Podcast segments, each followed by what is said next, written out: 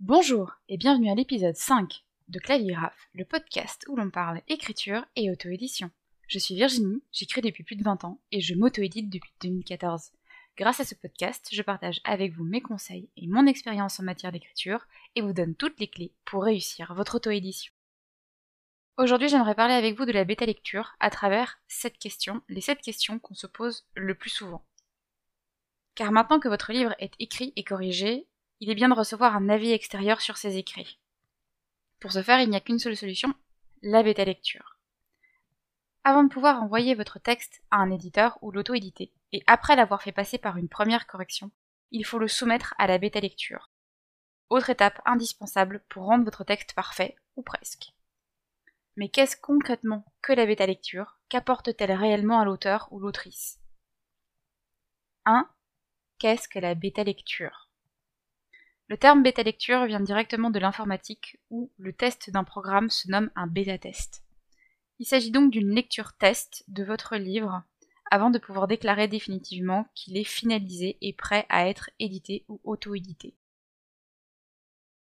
La bêta lecture est une correction de fond et non une correction de forme. C'est très important de le rappeler qu'une bêta lecture n'est pas une correction pure et dure, orthographe, grammaire, etc. On ne regarde vraiment que le fond du livre, c'est-à-dire l'histoire, les personnages, les qualités de l'intrigue, etc.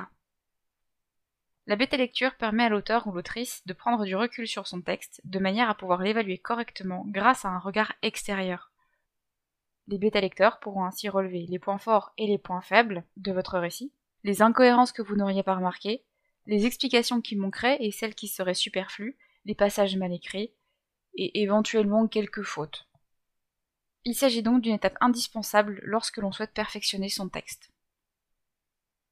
2. Qui choisir comme bêta lecteur? La bêta lecture doit être effectuée par des personnes capables de porter un regard critique sur votre travail et de vous fournir un compte-rendu argumenté de leur lecture.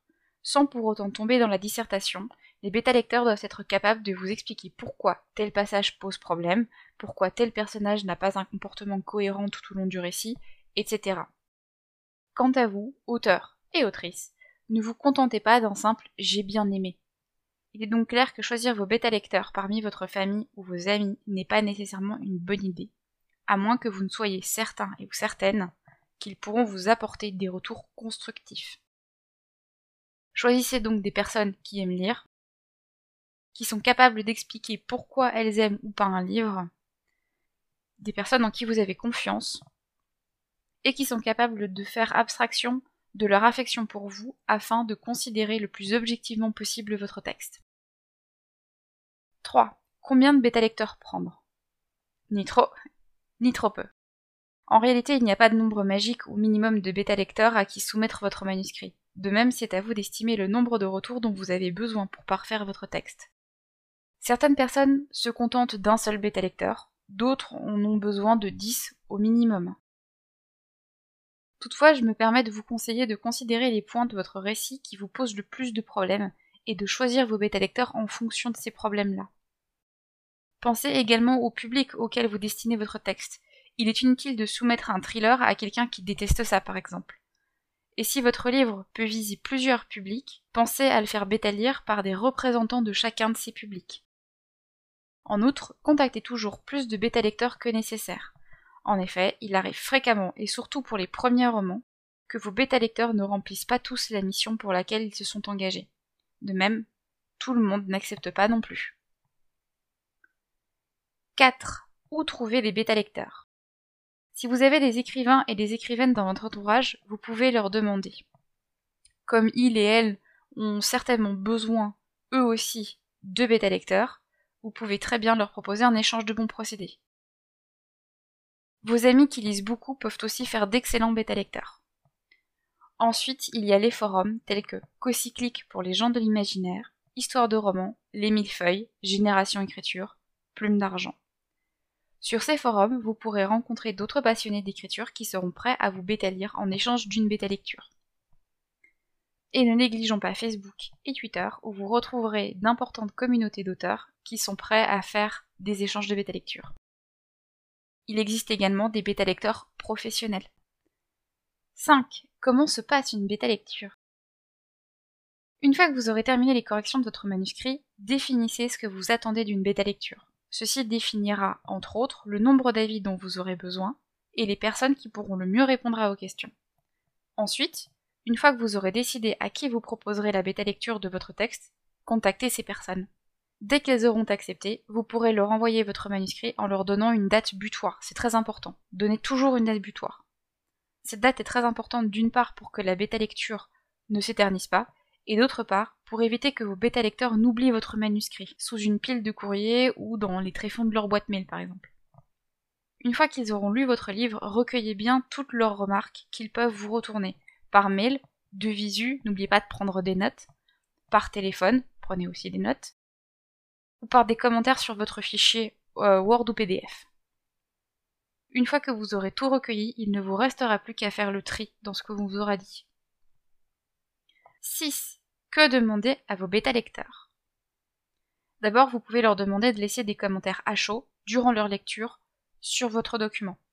Ces réflexions sont très révélatrices de la pensée des lecteurs et des lectrices au fil de leur avancée. Cela vous permettra de vérifier que vous parvenez à les mener par le bout du nez, ou pas, et à provoquer les réactions que vous voulez. Ensuite, vous pouvez leur soumettre un questionnaire les interrogeant sur des points précis tels que la crédibilité des personnages et les interactions entre eux, les descriptions, l'originalité et la crédibilité de l'intrigue, le rythme du récit, la conclusion de l'histoire, etc. Mais surtout, posez-leur ces deux questions qui vous donneront des éléments précieux, non seulement pour la seconde correction, mais aussi pour la promotion de votre livre lors du lancement. Qu'as-tu le plus aimé et qu'as-tu le moins aimé? 7. Que faire des retours des bêta lecteurs Bien entendu, vous ne pouvez pas intégrer tous les retours des bêta lecteurs dans votre livre, et ce pour deux raisons. Les remarques que vous recevrez ne seront pas toujours en accord avec ce que vous voulez transmettre dans votre livre.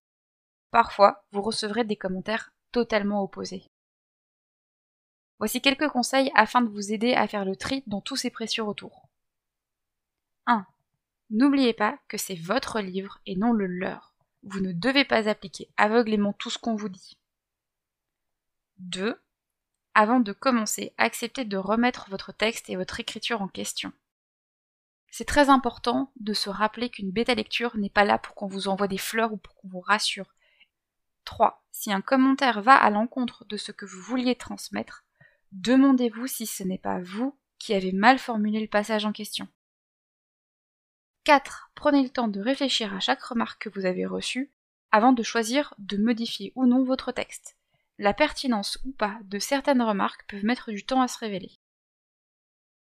5. Si tous vos bêta-lecteurs remontent le même problème dans votre récit, c'est qu'il y a vraiment un problème.